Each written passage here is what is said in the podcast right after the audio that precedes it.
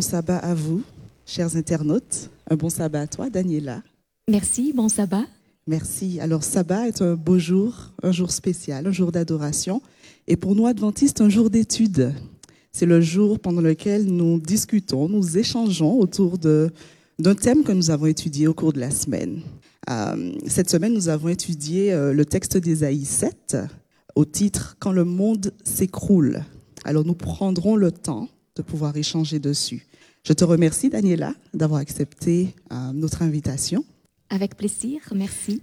Alors, je rappelle pour ceux qui ne te connaissent pas encore que tu es spécialiste de l'Ancien Testament et que tu as à cœur de pouvoir euh, échanger sur ce thème assez particulier. Merci. Merci également à vous, chers auditeurs, internautes, ceux qui nous sont fidèles depuis le départ et qui nous suivent euh, avec plaisir et qui participent également lors de l'échange. Avant de commencer, j'invite également notre Père céleste à nous visiter par sa présence. Tendre Père, tu es ce Dieu qui, qui nous donne ta parole.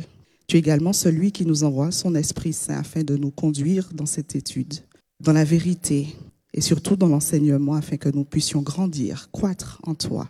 Merci de nous visiter ce matin, nous, Daniela et moi, qui allons étudier autour de ce thème, mais également tous les cœurs de ceux et de celles qui écouteront et qui participeront. Fais-nous du bien et donne-nous ta sagesse, donne-nous de grandir, donne-nous, Seigneur, de t'aimer toujours plus, nous te prions, au nom de Jésus et pour ta gloire. Amen. Alors, pour établir un petit peu le contexte, euh, il s'agit d'une situation de crise, une crise nationale. On va parler de coalition.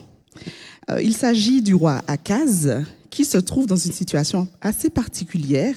Alors, le roi nous est présenté dans le livre de Deux Rois, de Deux Rois 16, les versets 5 à 6. Alors, je vous invite à regarder rapidement. Alors, les premiers versets, dans un premier temps. Alors, le roi Akaz, il est assez jeune. Il succède à son père, hein, Yotam, qui lui succède à son père. On a le sentiment qu'il y a deux générations de serviteurs de Dieu. Et puis soudain, un jeune, Akaz, fougueux sans doute, mal conseillé peut-être, monte sur le trône. Alors pourrais-tu nous parler un peu d'Akaz et puis du contexte dans lequel il se trouve et pourquoi finalement il y a cette crise nationale qui se présente? Voilà, euh, Akaz a 20 ans, il est jeune mm. quand il devint roi et il règne 16 ans sur Juda. Donc il faut comprendre, il y a Juda, le royaume du sud, il y a Israël, le royaume du nord. Donc il y a déjà deux royaumes. Hein, voilà. Et euh, Akaz, donc ce roi de Juda, il est confronté à une coalition qui est composée de d'Israël. En quelque sorte, euh, il y a Israël, le frère de Juda. Il y a déjà un conflit fraternel on pourra dire euh, cela. Et euh, Israël s'est lié avec euh, roi de Syrie, hein, c'est le début du chapitre 7, et avec Pékar, fils de Remalia, roi d'Israël aussi, contre Jérusalem.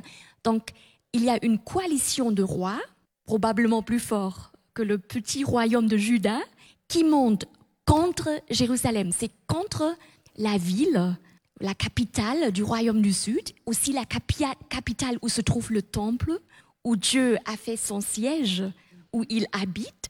Donc, tous contre Jérusalem pour l'assiéger. Donc, il y a une menace euh, euh, que le roi de, Juda euh, voilà, affronte en ce moment-là il a très très peur. Hein. Le texte va préciser qu'il a très peur. Alors ici, il y a un antécédent à cela. Et finalement, pourquoi est-ce que qu'est-ce que le texte nous dit sur euh, euh, cette coalition? Qu'est-ce qui incite ou qui envoie finalement euh, Israël et la Syrie à coaliser contre Juda? Voilà. il y a, c'est-à-dire, on peut peut-être prendre le texte. Mm-hmm. En fait, le verset 2 euh, on va dire à la maison de David. Donc Judas, c'est la dynastie de David. Et après, il y a les Syriens qui sont campés en Éphraïm. Et le cœur d'Akas et le cœur de son peuple furent agités comme les arbres de la forêt sont agités par le vent. Donc une image très forte. Hein. Donc la peur. Et au début, euh, c'est même le roi de Juda qui est invité à participer à cette coalition, mais il ne veut pas. Donc mhm. euh, il y a cette tension qui se crée. Voilà, il résiste à cette invitation, euh, un contexte euh, un peu euh, difficile, très difficile. Et après, il y a aussi la menace assyrienne, euh, l'empire néo-assyrien qui est là, qui est tout pressant, euh, le géant à côté qui menace aussi. Donc, une situation complexe, une situation menaçante pour ce petit royaume de Juda, la maison de David, la dynastie de David. D'accord, très bien. Alors donc, il y a une crise qui fait peur, non seulement le roi, mais également tout le peuple. Et comme tu dis, le roi choisit euh, une solution qui est somme toute assez étonnante, euh, surtout parce que nous allons voir tout au long du chapitre 7 que Dieu va envoyer Ésaïe pour transmettre un message, un message assez particulier. Alors, nous pouvons le regarder ensemble. Alors, il s'agit d'Ésaïe 7 et à partir du verset 3. Alors je lis rapidement. Alors le Seigneur dit à Ésaïe, prends avec toi ton fils, Shear Yashub. Va trouver Akaz, il est au bout du canal du réservoir supérieur, sur la route qui conduit au champ des blanchisseurs. Tu lui diras, attention, reste calme, n'aie pas peur. Ne te laisse pas décourager par la violente colère de Récin, le Syrien, et du fils de Rémalia. Ces rois ne sont que deux bouts de bois fumants. C'est vrai, les Syriens ainsi que Péka et les soldats d'Éphraïm ont décidé de te faire du mal. Ils ont dit, marchons contre le royaume de Juda, faisons-lui peur. Forçons-le à s'unir à nous, établissons comme roi le fils de Tabéel. Mais voici ce que le Seigneur dit, Dieu dit. Cela ne tiendra pas, cela n'arrivera pas. En effet, Damas est la capitale de, Syrie et Ressin n'est chef qu'à Damas. Samarie est la capitale d'Éphraïm et Pécan n'est chef qu'à Samarie. Dans 65 ans, le peuple d'Éphraïm n'existera plus. Si vous ne mettez pas toute votre confiance dans le Seigneur, vous ne pourrez pas tenir. Alors c'est un message du Seigneur assez marquant. Dans un premier temps, il lui demande, prends ton fils. Alors pourquoi faire exactement? Est-ce que euh, le fils a une signification particulière hein, dans, dans ce message? Voilà, euh, c'est intéressant parce que Esaïe a deux fils et les deux fils portent un nom euh, hébraïque qui veut dire quelque chose. D'accord. C'est-à-dire là, Ye- Yeshar Yashuv, hein, ça veut dire un reste viendra. Et le thème du reste est un thème important pour tout le livre d'Esaïe. Il y a toujours un reste qui reviendra, reviendra c'est-à-dire qui reviendra au Seigneur, euh, grâce au prophète qui vient pour parler de la part du Seigneur, mais aussi un reste qui viendra de l'exil. Parce que l'exil, voilà, se pointe à l'horizon, soit l'exil pour Israël, l'exil euh, par, euh, provoqué par les Assyriens, et plus tard, dans la deuxième partie du livre, il y a aussi l'exil babylonien qui, qui est évoqué. Donc, un reste viendra. Voilà, ça inspire déjà de l'espérance, parce qu'il y, a, il y aura toujours un reste. Il y a toujours des êtres humains qui reviennent au Seigneur et le Seigneur peut agir et qui reviennent de l'exil, c'est-à-dire l'exil, la menace extérieure, les pouvoirs euh, de l'histoire de l'humanité n'auront pas le dernier mot. Le Seigneur est plus fort. Alors d'accord, donc il y a un reste, ça veut dire qu'il y aura une catastrophe, il y a une catastrophe imminente. D'accord. Euh, et la suite du message, c'est reste calme, n'aie pas peur, ne te laisse pas décourager. Euh, ce qui me marque le plus, c'est au verset 5, lorsque Dieu va dire, ce ne sont que des bois fumants. Est-ce que tu pourrais nous en dire plus? Oui, euh, le texte est plein d'images. Voilà, ce sont comme ou ces deux bouts de tisson fumant. Donc, euh, le prophète veut rassurer. hein. C'est le prophète vient de la part du Seigneur, de la part de Dieu. Il est là pour rassurer. C'est un guide spirituel en quelque sorte, qui est là dans cette situation complexe, menaçante. Et il dit d'accord, n'aie pas peur. C'est difficile de dire à une personne qui a peur, n'aie pas peur. hein. c'est difficile. On comprend, on ne peut pas forcément changer les sentiments sur le coup. Mais là, le prophète rassure. Il dit n'ayez pas peur. Parce que vos ennemis, même s'ils ont l'air d'être grands et menaçants, ce ne sont que des deux petits bouts de tisson fumant. Donc voilà cette insignifiant, voilà le feu va s'éteindre. C'est une phase, une phase qui semble très très dure, mais ça va s'en aller. C'est-à-dire euh, il y aura une issue à cette crise. Et le Seigneur est là, voilà, et il, il souhaite enlever la peur. La peur est quelque chose de très humain, c'est clair, et on, a tous peur hein, dans des situations complexes. Mais là, le prophète, la parole prophétique, la parole de Dieu rassure, calme. Voilà, c'est un épisode qui va s'en aller. Alors nous allons revenir dessus tout à l'heure, Euh, mais je trouve ça assez intéressant parce que je pense que tout comme à Case, hein, nous vivons des crises, des crises existentielles, des crises difficiles, chacun à son niveau, et euh, c'est assez rassurant de voir que Dieu dit mais ce n'est que passager. Ce n'est pas grand-chose. Et, ça me rappelle euh, Jésus qui va dire malheur à ceux qui tuent l'âme finalement. N'ayez pas peur de ceux qui tuent le corps, Euh, parce que voilà, celui qui tue l'âme est plus fort en fait. Et euh, c'est un message d'espoir pour nous, mais nous allons le voir, le considérer un peu plus tard. Euh, dans la suite du message que Dieu envoie à Is- à Ésaïe, de, à Akaz de la part d'Ésaïe, au verset 9, il va dire quelque chose d'assez particulier. Je voudrais que nous, ayons euh, le temps de pouvoir en discuter. Il va dire, si vous ne mettez pas toute votre confiance dans le Seigneur, vous ne pourrez pas tenir. Alors, est-ce que tu pourrais euh, nous parler un peu plus de ce verset, puisqu'il semblerait qu'il il a une particularité? Tout à fait. Euh, la phrase si vous ne croyez pas ou si vous ne mettez pas votre confiance en le Seigneur, vous ne subsisterez pas, c'est un jeu de mots en hébreu. Parce que le prophète Esaïe est très très bien écrit. Euh, voilà, on voit c'est quelqu'un qui réfléchit, qui, qui maîtrise la langue. Il y a beaucoup d'images. Et là, on a un jeu de mots et qui est bâti sur la même racine en hébreu. Hein, c'est la racine que nous connaissons très très bien, c'est aman. Lorsque nous disons amen, voilà, nous utilisons cette racine. Donc ici, c'est un jeu de mots. Parce que pour croyer ou pour croire ou avoir confiance, c'est la même racine que pour, euh, ma traduction dira subsister, hein, être fiable, être solide. Aman, ça veut dire c'est la solidité, c'est la fiabilité, c'est la fidélité. C'est-à-dire, c'est une invitation à mettre notre confiance en le Seigneur, en dépit des circonstances. Il y aura des circonstances difficiles, il y aura, des moments existentiellement éprouvants, c'est clair. Il y a la peur, mais cette, invitation à mettre notre confiance en le Seigneur et à travers cette confiance en Dieu, euh, il y a cette solidité qui se crée aussi au nous, cette, idée, voilà, tu, tiens, tu tiens, tu deviens ferme, tu, deviens fiable malgré les circonstances, malgré la pe- peur. Voilà, il y a un avenir, il y a de l'espérance, il y a une issue à cette crise. Mais la confiance, elle est clé. Et la confiance, voilà, ça s'établit hein, parce qu'on est dans une relation, on connaît l'autre. C'est au- c'est aussi, une invitation à connaître Dieu, à savoir qui il est pour traverser ces moments difficiles, éprouvants, de, de peur.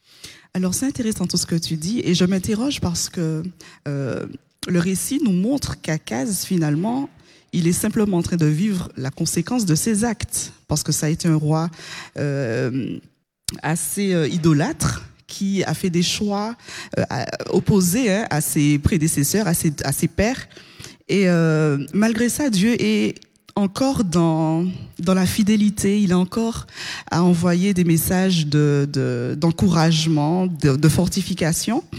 Et euh, il ne se contente pas de faire cela. Dieu va donner des signes.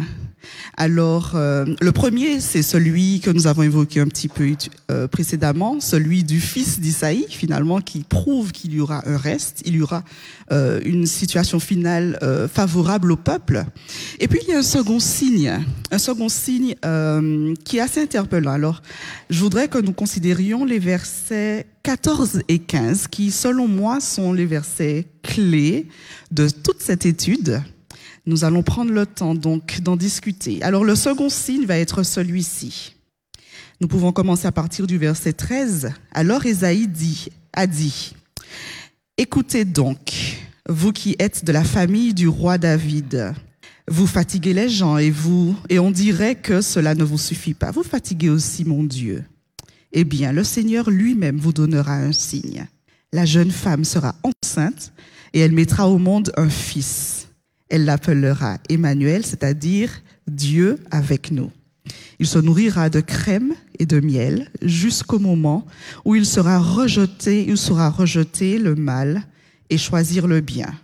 Et puis il poursuit au verset 16-17, maintenant, tu as peur des rois de Syrie et d'Israël. Pourtant, avant que cet enfant soit capable de rejeter le mal et de choisir le bien, les habitants de ces deux royaumes auront abandonné leur pays. Mais le Seigneur enverra des jours de malheur. Et il poursuit. Alors, quel signe? Ce signe est assez intéressant. Est-ce que tu pourrais en parler? Parce que moi, je suis assez perplexe. Je me rends compte que finalement, euh, ce signe, il est donné, mais quel est son impact ou quelle est sa valeur dans la vie d'Akaz qui ne le verra pas de son vivant? Pourrais-tu donc nous en parler? Tout à fait. En fait, le livre d'Esaïe est plein de signes. Il y a beaucoup de signes. Là, c'est le signe d'un enfant qui est donné, c'est-à-dire Dieu donne quelque chose à Akaz, à la maison de David, finalement à l'humanité entière. Parce que dans le livre d'Esaïe, il y a toujours, euh, voilà, ce, euh, c'est-à-dire ce jeu entre le contexte historique, le plan historique, mais aussi le plan universel qui concerne l'humanité entière. Là, euh, c'est le signe d'Immanuel. Et on parle aussi euh, dans le cadre du livre d'Esaïe du livre d'Immanuel. Et plus tard, au chapitre 9, le texte parlera d'un enfant qui nous est donné, c'est-à-dire un don de Dieu à l'humanité, à nous.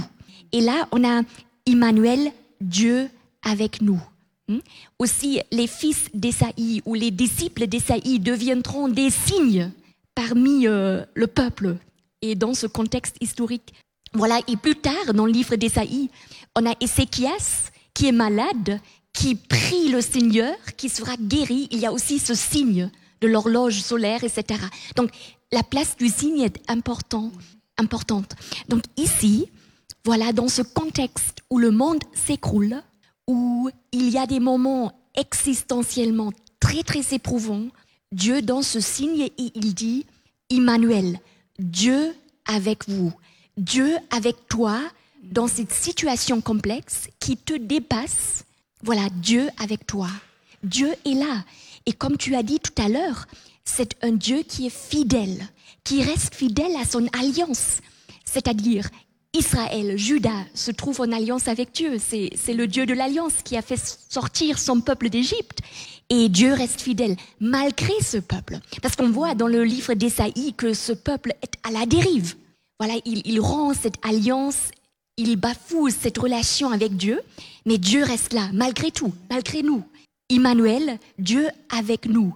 Hein? Et on va voir que cet enfant qui est donné, Dieu prend l'initiative, hein, parce que Agab, il ne demande pas de signe, hein, il, se retire en quelque sorte. C'est Dieu qui prend l'initiative, c'est Dieu qui donne. Je suis avec vous, c'est ce qu'il trie à travers ce signe. Donc la situation est complexe, mais je suis là. La crise est présente, mais je suis là, je suis avec vous, je ne vous abandonne pas. C'est intéressant, c'est intéressant pour nous aujourd'hui, puisque nous vivons dans un contexte de crise. Euh, pandémique qui euh, a ébranlé beaucoup, beaucoup de nations. Et euh, j'ai eu l'occasion d'échanger avec un ami qui est terrorisé, qui ne sort plus de chez lui. Il m'a dit, à part aller au travail, il ne va plus nulle part. Et je suppose qu'il n'est pas le seul à vivre cette situation. Euh, ça, c'est le contexte national comme nous vivons et même mondial. Hein. Euh, mais il y a d'autres qui passent par des moments bien plus graves ceux qui vivent en temps de guerre ou ceux qui dont la violence est permanente. Je discutais également avec une amie qui me disait euh, euh, en Haïti c'est grave, la situation est très très grave, très grave. Sortir de chez soi et rentrer le soir c'est un vrai miracle. On ne sait pas du tout ce qui peut se passer parce que on peut être pris, on peut être euh, violé ou toute espèce de situation comme celle-là parce que la violence, elle est là, elle est latente, elle est au quotidien. Donc, les crises sont là, et, et, là, tu me dis que le signe, en réalité, euh, même s'il ne le voit pas de son vivant, mais la réalité, c'est que Dieu fait la promesse d'être avec avec nous. Je trouve ça formidable et nous allons encore en discuter euh, un peu plus tard. Euh, mais face à cette crise qui est accordée à Akaz, il y a une réaction, une réaction assez étonnante d'Akaz. Euh, il va répondre au verset 12 quelque chose d'assez inattendu. Il va dire non, je ne demanderai rien. Je ne veux pas provoquer le Seigneur. Est-ce de l'humilité, de l'entêtement? Pourrais-tu nous en parler? Oui, c'est intéressant parce que Isaïe lui dit, mais demande un signe au Seigneur. Et même un signe qui dépasse ton entendement, mais il ne veut pas. Voilà, ça dépend du contexte. Ici, c'est peut-être une humilité, une fausse humilité. Parce que Dieu l'invite à demander un signe. Dieu invite à la confiance. Parce que je pense Dieu veut nous apprendre à lui faire confiance parce que il, nous dépasse, il, est, fidèle, il est digne de notre confiance et il a prouvé à travers les siècles de l'histoire de l'humanité qu'il est digne de confiance, qu'on peut lui faire confiance. Et là, Akaz, voilà, il, ne veut pas. Et euh, euh, après, euh, c'est la réaction d'Esaïe que tu as lu tout à l'heure au verset 13. voilà, vous, fatiguez Dieu, vous fatiguez Dieu. Mais Dieu, il dépasse cette situation, il va dire, mais c'est moi qui vous donne ce signe. Donc Dieu, il va, il va être là. Mhm. Et en fait, Dieu, c'est notre seule constante que nous ayons. Et mhm. nous vivons dans ce monde qui, qui va mal, hein, où tout s'écroule. Et même dans nos vies privées, hein, euh, tout peut s'écrouler d'un moment à l'autre. Hein. Mhm. Une relation qui se prise, voilà, des, des problèmes, des soucis, etc. On est, on est confronté avec euh, des problèmes, des soucis, des défis à relever. Et là, il y a ce Dieu qui est là, qui prend l'initiative, qui va dire, je suis avec toi. Je traverse cette crise avec toi et je suis ta constante. Je reste fidèle malgré toi. Je ne te lâcherai jamais. Amen. Alors il y a une question de Fred Burat qui fait écho un petit peu à ma question. Euh, pourquoi Akaz ne demande pas de signe alors que l'occasion lui est donnée par Dieu lui-même? Euh, Effectivement, au verset 11, Dieu va dire euh, par Isaïe, demande au Seigneur ton Dieu de te donner un signe au fond du monde des morts ou bien là-haut dans le ciel. Alors Dieu insiste, hein, il pousse le bouchon, il dit, mais quel que soit le signe que tu souhaites demander, vas-y. Je suis prêt à te répondre. Je suis prêt à, faire alliance avec toi. Euh, moi, ça m'interroge parce que euh, le cas d'Akaz, il est, il, est, il est devant nous, hein, il refuse, il s'entête. Il s'entête. Et euh, tu as parlé de cette fausse humilité qu'il aura. Pourquoi est-ce que, si on s'arrête sur le, la notion de signe, pourquoi finalement Dieu lui dit, eh ben, demande-moi un signe, au-delà de ce que moi je te donne? Oui, c'est une bonne question. En fait, pourquoi Akas ne demande pas de signe? Le texte ne le dit pas. Hein. il ne le demande pas. voilà, il dit euh, je veux, je veux pas tenter l'Éternel. Hein, c'est ce qu'il dit. je veux pas tenter l'Éternel. Mm mais ici, euh, je pense qu'il aurait dû demander un signe. Après, Ézéchias, lorsqu'il est malade, hein, au milieu du livre, là, 35, 36, il demande un signe. Il, va se diriger à l'éternel, il va, il va parler à Dieu, mm-hmm. il va lutter avec Dieu pour guérir. Et c'est peut-être ça, c'est cet élan lorsque on est là sur cette terre qui va mal, lorsqu'on confronte ces problèmes, ces défis, nous sommes invités à implorer Dieu, à, dire ce qui ne va pas, à nous souffrir à Dieu, à demander à Dieu de, de nous guider à travers euh, ces moments difficiles.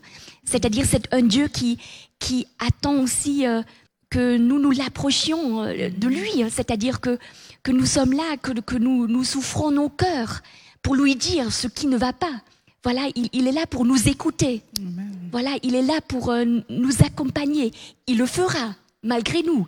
Mais c'est aussi, c'est-à-dire un signe d'une relation qui fonctionne, c'est mutuel, c'est-à-dire on dit à l'autre, on parle avec l'autre. Mm. Et la communication, c'est la clé, le mot de passe pour la vie. Et là aussi, Dieu nous invite à communiquer avec lui, à lui dire, à lui faire confiance, à, à le considérer comme un ami qui est à l'écoute, qui a aussi les solutions. Euh, mais même si on ne les voit pas tout de suite, hein, c'est-à-dire, mm-hmm. euh, et Akaz, il refuse un peu de parler à Dieu, de, mm-hmm. de lui offrir son cœur. Hein. Il, il, hésite, il ne veut pas tenter. Il, voilà, mais, mais on est là pour, euh, Dieu est là pour nous, c'est-à-dire, il, il, est là pour nous écouter. Mm-hmm. Alors, il y a une question d'Albert Muller. Je ne sais pas si on peut la poser maintenant ou plus tard, on verra. Pourquoi les justes doivent-ils subir les méfaits des injustes? Alors, je ne sais pas de qui il parle quand il dit les justes hein, par rapport à l'histoire d'Akaz, mais est-ce que tu aurais un élément de réponse dans l'immédiat? Oui, c'est peut-être, ça fait ça fait peut-être référence au texte qui dit que, voilà, Esaïe dit à Akaz, mais ce que cette coalition fait, c'est mal, ce qu'ils font.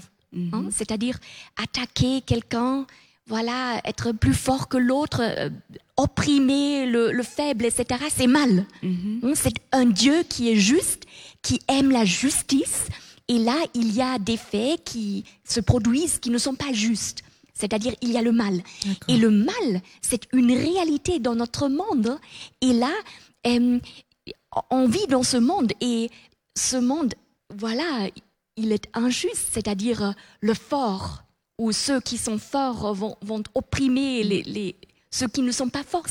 C'est un fait dans notre monde. Mm-hmm. Et même ceux qui croient en Dieu, euh, on subisse les conséquences, c'est-à-dire le mal fait ses ravages. Mm-hmm. Il y a des personnes qui, qui croient en Dieu, qui cheminent avec Dieu, qui aiment Dieu, qui, qui vont vivre des choses terribles. Hein. C'est le monde prisé, c'est la complexité du mal, c'est l'irrationalité du mal mm. qui nous frappe en quelque sorte. Mais la bonne nouvelle, mm-hmm. c'est qu'il y a le prophète, il y a la parole prophétique, il y a le Seigneur mm. qui est là, qui, est, qui se porte garant pour la justice, peut-être pas tout de suite, mais il est là pour, pour euh, mener l'histoire de l'humanité a une issue heureuse finalement. Mhm. Et l'enfant qui nous est donné au chapitre 9, mhm. hein, c'est un roi, un enfant roi hein, qui, est, qui est là pour établir la justice, qui siégera éternellement sur le trône de David. Mhm. Là, on revient sur euh, cette euh, histoire de dynastie de David et qui se porte garant pour la justice. C'est-à-dire sur cette terre, la justice, c'est notre aspiration, mais elle se réalise rarement. Mm-hmm. Il y a beaucoup d'injustice. Mais voilà un Dieu qui dit, voilà, je me porte garant pour que la justice puisse devenir une réalité un jour, lorsqu'il régnera. Amen. Alors, j'ai bien aimé hein, le, le parallèle que tu as fait avec Ézéchias et Akaz, et je voudrais qu'on prenne le temps de creuser un petit peu. Alors, le, récit nous dit que finalement, Akaz va aller à l'encontre hein, du conseil de Dieu et va aller demander secours au roi d'Assyrie. Il va gagner. Il va avoir l'aide d'Assyrie et euh, on a le sentiment que l'issue immédiate, en tout cas la, la résultante, a été positive finalement. Même si on sait qu'à la suite, euh, les choses vont se compliquer pour Israël et pour Juda. Mais dans l'immédiat, on a le sentiment que son choix était le bon. Il y a le cas d'Akaz, euh, d'Ézéchias du moins, qui lui va demander, va insister auprès de Dieu et qui va recevoir ce signe, cette guérison, qui va avoir quelques jours de plus, mais qui va mal finir en quelque part. La résultante sera négative. Alors, la question que je pose, elle est assez existentielle. Hein. Euh, comment savoir lorsque je suis dans la volonté de Dieu? Comment savoir lorsque les choix que je fais ou euh, euh, les décisions que je prends ou les actions que je pose sont finalement inspirées par le Saint-Esprit, hein, par Dieu lui-même? Et est-ce que je peux me fier à ce que je vois, les, les, les conséquences immédiates euh, Comment est-ce que je me positionne en tant que chrétien dans tout cela? Oui, c'est une question très complexe hein, mm-hmm. parce qu'on est là, on doit prendre des décisions. Mm-hmm. C'est aussi une capacité que Dieu nous a donnée. On a cette capacité à réfléchir, à nous positionner, à prendre des, des, décisions, à faire des choix. C'est aussi un don de Dieu à l'humanité. Il nous a créés avec mm-hmm. cette capacité. Et après, voilà, nos, nos choix auront des conséquences. C'est clair. Et on doit les faire on est là dans la vie. Hein. Mhm. Et euh, comment savoir en, fait, je, dirais toujours, euh, parce que c'est quelque chose qui nous, euh, nous concerne tous, en fait, se familiariser avec le Seigneur, c'est déjà une bonne étape, un, bon pas. C'est-à-dire connaître les valeurs qui, qui caractérisent Dieu hein, et prendre ses décisions en, en fonction de ces valeurs. Mais c'est vrai, on a jamais la certitude si ce choix était un bon choix ou pas, mais on va voir dans ce cas précis d'Akaz, c'est-à-dire la Syrie, hein, plus tard, Ézéchias sera confronté à la Syrie. Hein. La Syrie deviendra une menace mhm. pour Ézéchias plus tard. Et après, Ézéchias, quand il est guéri, il va inviter les Babyloniens et il va leur montrer toute sa maison. Et plus tard, c'est Babylone qui va emmener captif le peuple de Juda. Donc c'est très complexe. Et la vie est complexe. La vie est très complexe. Mais je pense on, est invité à cheminer avec le Seigneur et à nous, oui, à nous familiariser avec le Seigneur, euh, l'avoir comme ami pour, euh, pour connaître ses valeurs, pour prendre des choix, mais c'est aussi, euh, c'est-à-dire nous qui prenons les choix et nous avons cette liberté. Mais Dieu compose avec nous, c'est-à-dire il compose avec nos choix, même si nos choix ne sont pas peut-être les meilleurs, mais on voit ça aussi dans l'histoire biblique, parce que par exemple, lorsque le peuple d'Israël demande un roi, hein, lorsqu'il n'y a pas encore des rois d'Israël et le roi de Juda, mais lorsque Israël demande un roi, c'est pas forcément ce que le Seigneur veut, mhm. mais voilà, il donne ce roi, la monarchie là, et après il va faire de David, de la dynastie de David ou de David, une figure du Messie. C'est-à-dire, il transforme cette situation mal partie en situation de bénédiction. Donc, le Messie, le roi par excellence, David, mm. hein, et Matthieu va le dire, le Messie, Jésus, c'est le fils de David. Donc, l'enfant qui sera sur le trône de David perpétuellement, pour l'éternité. Waouh Donc c'est un bel encouragement pour nous ce matin. Nous qui avons peur, par exemple, euh, lorsqu'il nous faut faire le choix d'un mariage ou euh, même avoir des enfants, c'est des risques que nous prenons. Et là, tu es en train de dire que Dieu, il est au contrôle du cours de notre histoire et que finalement, on le risque zéro n'existe pas, j'ai envie de dire, mais il est, fidèle. Il est fidèle, le maître mot. Alors, il y a Yves le, le Brequier qui demande, Dieu nous enseignerait-il la patience? Oui, la patience, c'est, euh, c'est clair. Nous sommes invités à, à être patients, mais en même temps aussi à prendre des décisions. C'est-à-dire, c'est complexe. La vie est complexe. Une fois dans une certaine situation, il faut de la patience. Dans une autre situation de vie, il faut agir. Hein, c'est complexe. Et euh, euh, voilà, mais nous pouvons demander au Seigneur de nous donner de la sagesse pour savoir comment nous comporter. Mais la patience, ça fait partie de la vie et c'est difficile à l'apprendre. C'est vrai, on veut résoudre les problèmes sur coup et nous vivons dans une époque où euh, tout doit être là tout de suite. Hein. c'est un peu notre mentalité. Euh, voilà, si quelque chose, se casse, on achète quelque chose de nouveau. Voilà, on remplace. Mais c'est vrai, dans la vie, dans les moments existentiels de notre existence, voilà, il faut être patient de temps en temps. Et la patience, c'est aussi euh, un trait de caractère qui est, qui est louable, hein, mhm. qui voilà, et Dieu nous invite à la patience, à lui faire confiance, mais aussi à agir sagement et avec euh, sincérité. D'accord. Alors je voudrais revenir sur euh, l'histoire d'Akaz, puisque c'est euh, le thème de notre étude. Euh, Akaz se trouve dans une situation et il, il a besoin de réponses et Dieu lui envoie son serviteur Esaïe, qui va lui donner plein de signes, qui va, qui va lui donner un message de l'Éternel. Euh, ça, c'est intéressant parce que nous avons ces histoires. Aujourd'hui, on pourrait se dire que finalement, elles nous fortifient, elles nous aident à cheminer nous-mêmes dans notre euh, expérience de vie. Mais j'ai envie de dire, nous n'avons pas cette chance qu'a eu Akaz, quel que soit le choix qu'il a pu faire. Hein. Mm. Euh, quelquefois, nous sommes là avec notre réflexion personnelle quoi faire, quoi choisir, pourquoi, comment s'orienter. Euh, j'ai envie de dire comment être certain en tant que chrétien, surtout au XXIe siècle, euh, que premièrement, nous sommes remplis du Saint-Esprit, nous nous engageons dans la bonne voie, nous faisons de bons choix et euh, qu'au final, que Dieu est avec nous. Oui. Voilà des, questions intéressantes qui concernent tout le monde. Hein. On, a, on a ces questionnements, c'est sûr. Là, j'ai envie de dire que la parole prophétique ou les prophètes parlent encore. Mm. C'est-à-dire, Esaïe n'est plus vivant, c'est clair. Mm-hmm. Hein, il est très loin de notre époque, 8e siècle avant notre ère. Mm-hmm. Hein, il y a des siècles de l'histoire de l'humanité qui nous séparent de lui, c'est clair. Mais son texte est là, ses paroles sont là. Et j'ai envie de dire que le contexte dans lequel nous vivons, il est différent du contexte d'Esaïe. Mais le cœur humain, il est là. Et même au 8e siècle avant notre ère, les êtres humains avec ce cœur, avec les abîmes dans lesquels on peut tomber, avec les aspirations que nous avons, avec les questionnements que nous avons, c'est-à-dire les questions existentielles demeurent à travers les siècles de l'histoire de l'humanité. Et là, le texte d'Esaïe, il est là.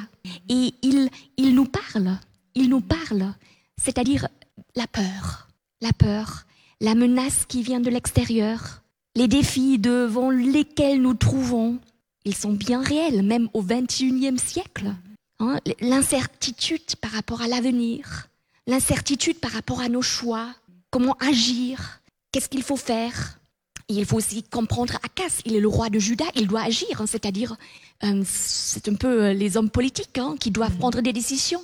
Donc des situations complexes de vie. Et Dieu dit, dans toute cette complexité et aussi dans toute cette irrationalité de monde déchu, je suis là.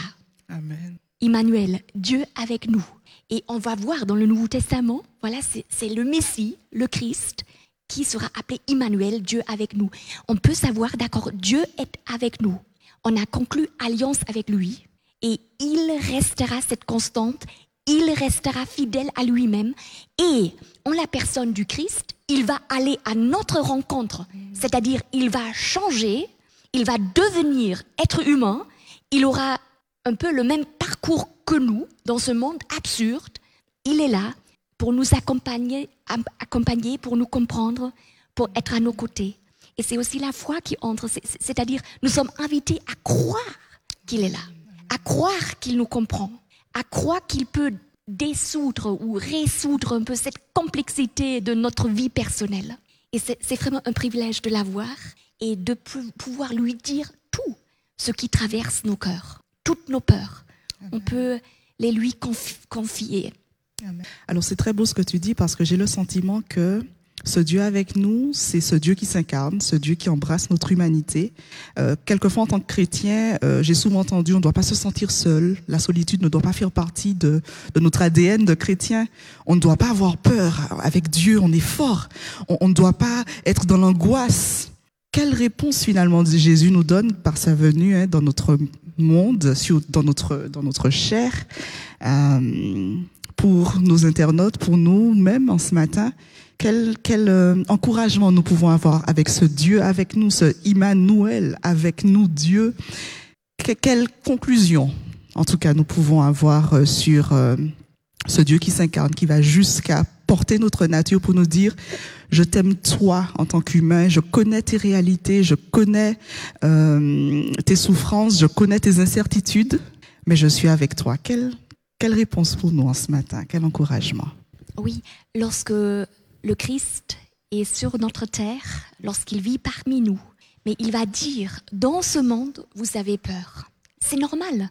Hein, c'est un sentiment humain qui est normal. On a peur. On a peur de l'incertitude. On a peur de prendre des choix importants. On est là, mais Dieu dit, ou le Christ dit dans ce moment-là, vous avez peur, oui, dans ce monde, vous avez peur. Mais j'ai surmonté tout cela. Je suis plus fort que ce monde. Et lorsque le Christ est là, sur terre, mais il est maltraité, il a aussi peur. Ils se sont abandonnés il est cloué à la croix, il est tout seul. C'est-à-dire l'être humain le plus seul au monde, c'était le Christ. Hein, mais qui l'a compris réellement? Même ses disciples, ses amis les plus proches l'ont mal compris. Mais il était là, il, était là parce qu'il était ancré en Dieu. C'est-à-dire pour le Christ, Dieu était une réalité incontournable, une réalité. Et il était ancré en son Père tout le temps, tout le temps. Et c'est pourquoi il était libre d'aimer. C'est-à-dire, le Christ ne s'est pas défini à travers le regard de l'autre. Il était libre. Hein. Et c'est cette liberté à laquelle j'aspire aussi, d'être libre pour aimer, parce qu'on n'est pas forcément libre en tant qu'être humain. Nos réalités sont très très complexes. Et voilà, le mal a touché notre cœur. Il est là, il est bien présent à l'extérieur, mais aussi à l'intérieur de nous. Et là, c'est un privilège de pouvoir se diriger vers Dieu. Il est une réalité et de lui tout dire et de cheminer avec lui, de grandir avec lui. Parce qu'il nous appelle aussi à la maturité, de faire face à ce monde qui va mal, où le mal et le bien sont bien mélangés, et de, de vivre avec lui en tant qu'être humain mature, aimant et aussi fidèle à l'alliance. Hein? Mais la parole prophétique, elle est là. Les prophètes sont notre refuge dans la détresse. Hein, C'est la Bible qui est née grâce aux prophètes. Donc ça parle encore. Amen. Alors, c'est très très beau et euh, le- la leçon que nous pourrions tirer de cette étude en ce matin, c'est que, en dépit de tout, en dépit même de nous-mêmes, de nos limites, de notre finitude, Dieu est avec nous et euh, il désire nous faire du bien, nous bénir et surtout nous accompagner. David va dire le bonheur et la grâce m'accompagneront tous les jours de ma vie. Donc Dieu est avec nous et donc est-ce que tu voudrais nous soumettre à la prière, demander à Dieu de bénir nos cœurs en ce matin et de d'enraciner en nous cette euh, foi, cette confiance en un Dieu qui est fidèle quoi qu'il arrive, s'il te plaît? D'accord. Prions. Père céleste, merci pour tout ce que, ce que tu es. Merci parce que tu t'es révélé à nous, à l'humanité, pour nous dire que tu es digne de confiance, que tu as un plan qui aboutira. Merci parce que tu peux vraiment savoir euh, connaître nos histoires personnelles, nos biographies. Rien n'est trop complexe pour toi. Merci parce que tu nous aimes. Tu chemines avec nous. Tu nous parles. Tu parles à nos cœurs et ce matin, nous t'invitons à parler à nos cœurs, à nous dire que tu nous aimes et que tu, nous, tu ne nous lâcheras jamais, jamais, parce que tu resteras fidèle à ton alliance. Sois avec chacun d'entre nous et donne-nous le courage d'avancer, de marcher vers toi et d'attendre ton retour, ton règne, la justice que tu, tu as pour nous et pour aussi pour ce monde entier. Merci pour toutes ces grâces au nom de Jésus-Christ. Amen. Une bonne fin de sabbat à chacun et merci Daniela pour ta participation. Merci à toi.